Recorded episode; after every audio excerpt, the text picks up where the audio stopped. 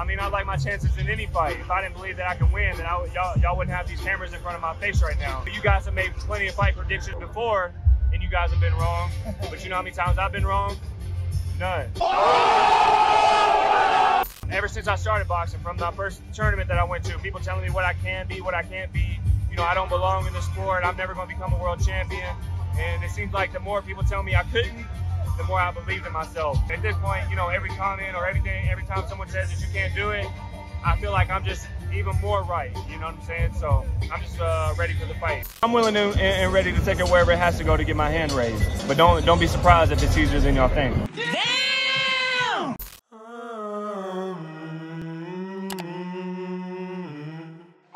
David contre Goliath.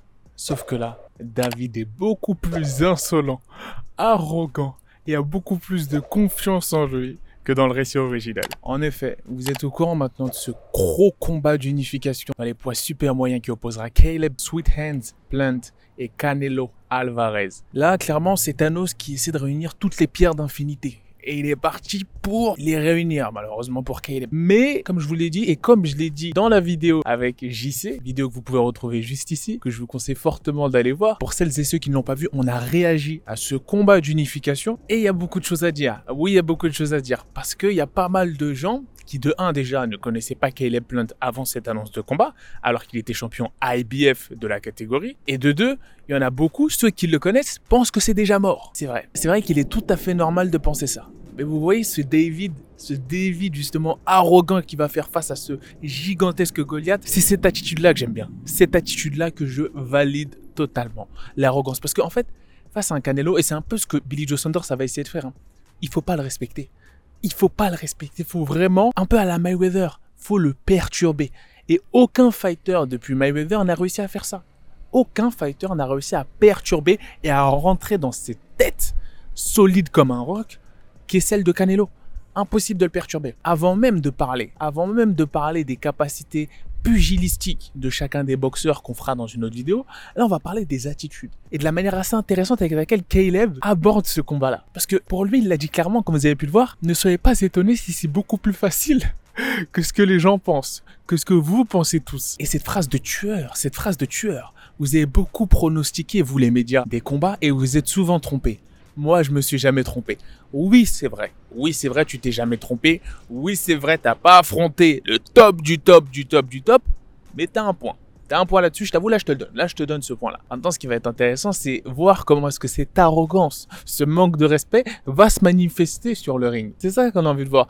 Et bien plus encore, je vous conseille fortement, d'ailleurs on les mettra, on mettra les traductions sur deux côtés même à boxing, de toutes ces conférences de presse, toutes les conférences de presse, on va mettre beaucoup plus de contenu traduit hein, sur la page. À commencer par ce fight-là. La God Family peut peut-être ne pas comprendre pourquoi est-ce que je suis enthousiaste à l'idée de parler de ce fight-là un peu plus que d'autres. Parce que quand vous êtes dans mon cas et que vous avez suivi un fighter comme Caleb,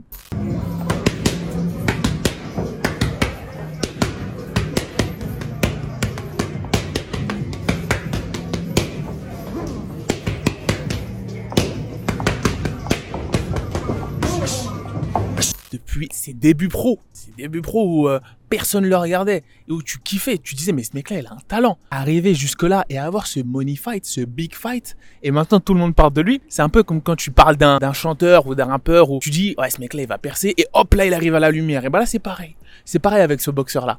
Il arrive enfin à la lumière et toi t'es content parce que t'en parlais depuis le début. Maintenant il s'agit de rester dans la lumière et de pas retourner dans l'ombre.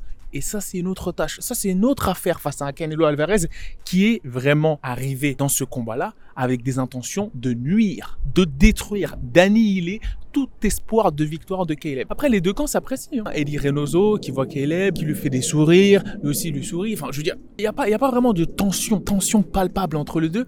Quoique, chaque combat de Caleb, si vous avez suivi sa carrière, vous savez que même si l'enjeu est minime dès que vous allez pour ce qui est quelque chose à lui, à savoir la ceinture IBF, c'est comme, entre guillemets, comme il le dit souvent, il aime souvent dire ça, c'est comme retirer de la nourriture de la table de sa famille. Et lui, c'est vraiment quelqu'un qui a cette capacité à transformer la narrative de chaque combat en un storytelling, comme s'il partait en guerre. Il aime souvent dire, comme mes ancêtres, je vais aller dans ton village, je vais le piller et brûler tout ce qui reste. Il a vraiment cet esprit-là, cet esprit viking, un peu associé à ce flow américain. Et c'est ça qui fait qu'il est appréciable, notamment aux États-Unis, ce fighter. Maintenant, tu me diras, et comme JC me l'aurait sûrement dit, le flow, ça ne gagne pas de combat. Eh ouais, tu peux avoir du flow, tu peux avoir de, de la prestance sur le ring. Quand il y a ce crochet qui arrive, ce cross qui arrive, cet hypercute de Canelo, c'est compliqué. C'est très compliqué. Sachant qu'il avait négocié pour avoir un ring plus grand, de ce que j'ai pu comprendre dans ces termes de contrat-là, puisqu'ils euh, ils y sont allés fort sur le contrat hein, du côté Heyman, avoir un ring plus grand pour pouvoir favoriser les déplacements de Caleb Plant face à Canelo. Et j'espère qu'on aura ça en vrai de vrai. Parce que ça augmente les chances. Ça augmente les chances de Caleb. Il y en a qui préféraient un ring plus petit, qui veulent voir du sang, de la annihilation. Bah, en même temps, je leur en veux pas. Je leur en veux pas ces gens-là. Cependant, on a envie de voir Sweet Hands, ce que ça donne. Parce que c'est son surnom. Les mains sucrées les bonbons, parce qu'il est, très technique. Il y en a beaucoup qui ont cette narrative, notamment, on a encore posé cette question dans l'interview d'il y a quelques jours, qu'est-ce qui fait que toi tu y arriveras alors que Billy Joe Saunders n'a pas réussi? Et là, clairement, il aime pas trop qu'on le compare à Billy Joe Saunders, parce que c'est vrai qu'ils sont assez comparables les deux, même si on pense, je pense légèrement qu'il a un cran au-dessus en termes de pedigree, Billy Joe Saunders, en termes techniques, déjà en termes athlétiques, Kelly Plant est supérieur à Billy Joe? En termes techniques, c'est compliqué. C'est compliqué de savoir, sachant que Billy Joe, ce qu'il a fait face à des Lemieux, par exemple, des masterclass comme celle-ci, ça montre que techniquement, il était vraiment au-dessus et que c'est juste le physique et ça, on va dire, son work ethic, c'est-à-dire sa, rigueur au travail qui lui a fait énormément défaut dans ce combat-là face à Canelo. Sans parler du fait que Caleb Plant, il avait gassed out dans le combat face à Oscar Tegui. Et Oscar Tegui, c'est pas Canelo. Donc si tu gassed out face à un Canelo, là tu peux être sûr que tu as signé ton arrêt de mort. Mais connaissant son éthique de travail, à Caleb Plant, je sais que niveau cardio, il est bon. En plus, il est dans le snack program de Victor Conte, si je me trompe pas. C'est le programme athlétique dans lequel est David Haney, Demetrius Andrade et plein d'autres combats, qui avaient parfois fait polémique pour des produits un petit peu suspects. Mais ils remportent leur combat. Et ils ont toujours pas été pop, et je pense pas que ça va arriver, pour des substances assez étranges. Cependant, on peut être sûr que il est bien entouré, ce Caleb. Ce Caleb-là est bien entouré pour nous fournir un combat d'anthologie. Et oui, quand je dis d'anthologie, les gens, la, la mouvance générale a tendance à penser que ça va être un one-sided fight. Que Caleb Plant va se faire rouler dessus. Complètement. Comme je l'ai dit dans le podcast avec JC de Box Attitude, je ne suis pas forcément de cet avis-là. Je ne suis pas forcément de cet avis-là, les gars. Parce que tout va dépendre de plusieurs facteurs, notamment de la taille du ring, de si aucun des deux boxeurs n'arrive blessé. Je pense pas qu'il y aura de pull-out, hein. je pense pas qu'il y aura de l'annulation, sachant qu'il a, il l'a dit, hein, qu'il est plainte malgré le fait qu'il était totalement réticent à la vaccination. Ce mec-là, c'est un peu, entre guillemets, un anti-vax. Il s'est vacciné exprès exprès pour ce combat-là, pour qu'il n'y ait pas de Covid annulation, pour qu'il n'y ait pas de, dégâts de dernière minute, comme on a pu le voir dans de nombreux combats, si vous voyez ce que je veux dire cette année. Ça montre que quand tu te vaccines spécialement, alors que c'est contre ton éthique, pour un combat, ouais, ouais, ouais. C'est vrai que là déjà, il y a l'aspect financier, mais il y a aussi l'aspect détermination. Et moi j'aime bien cette mentalité-là, comparé à David Benavides qui lui, et qui est extrêmement fort hein, pour moi, hein, aussi je considère comme un des, des, des stars de cette catégorie super moyen, malgré le fait qu'il n'ait pas de ceinture, avait dit qu'il n'allait pas se vacciner pour combattre un Germal Charlot qui lui avait dit, qui lui avait imposé justement cette vaccination-là pour le combat. Il a dit si je me vaccine, c'est pour moi-même, c'est pas pour toi. Et vous voyez, là, il y a une mentalité complètement différente chez Caleb. Et c'est ça que j'apprécie chez lui. Il est prêt à partir en guerre. Il est prêt à partir en guerre pour ses fans, pour son pays. Et là, il y en a beaucoup qui peuvent se dire Ouais, mais euh, Sigma, il a signé un arrêt de mort là. C'est très bien qu'il a aucune chance. Peut-être qu'il a aucune chance. Mais son attitude me laisse présager qu'en tout cas, lui, il est persuadé qu'il va gagner ce combat-là. Et en plus, avec la manière, sans prendre de dégâts. C'est ça qui est cool. Il l'a dit, il est prêt à aller, peu importe où le combat va le mener, que ce soit une guerre ou un combat simple. Bon, personnellement, je vous cache pas qu'avec Canelo, ça risque plus d'être une guerre atroce même, plutôt qu'un combat simple. Mais je voulais réagir rapidement à ces premiers mots qu'il a dit, parce qu'il y a beaucoup de gens qui pensent que c'est mort pour Caleb. On peut penser ça. C'est pas lunaire de penser ça, mais il y en a beaucoup qui pensent qu'il va pas tenir deux ou trois rounds. Ah les mecs, vous risquez d'être surpris. Vous risquez d'être surpris.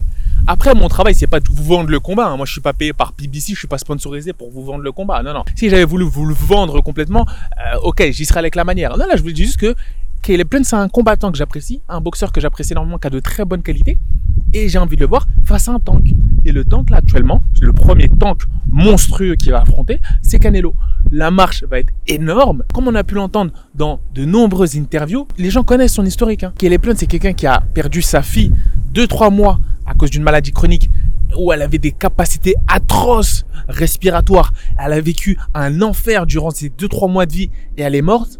Et ensuite, quelques années après, même pas un ou deux ans après, il a perdu sa mère qui est morte de manière tragique dans la rue. Et là, il revient et mentalement, il est prêt. Mentalement, la boxe, c'est pas quelque chose qui lui fait peur. Caleb Plant l'a même dit plusieurs fois en interview.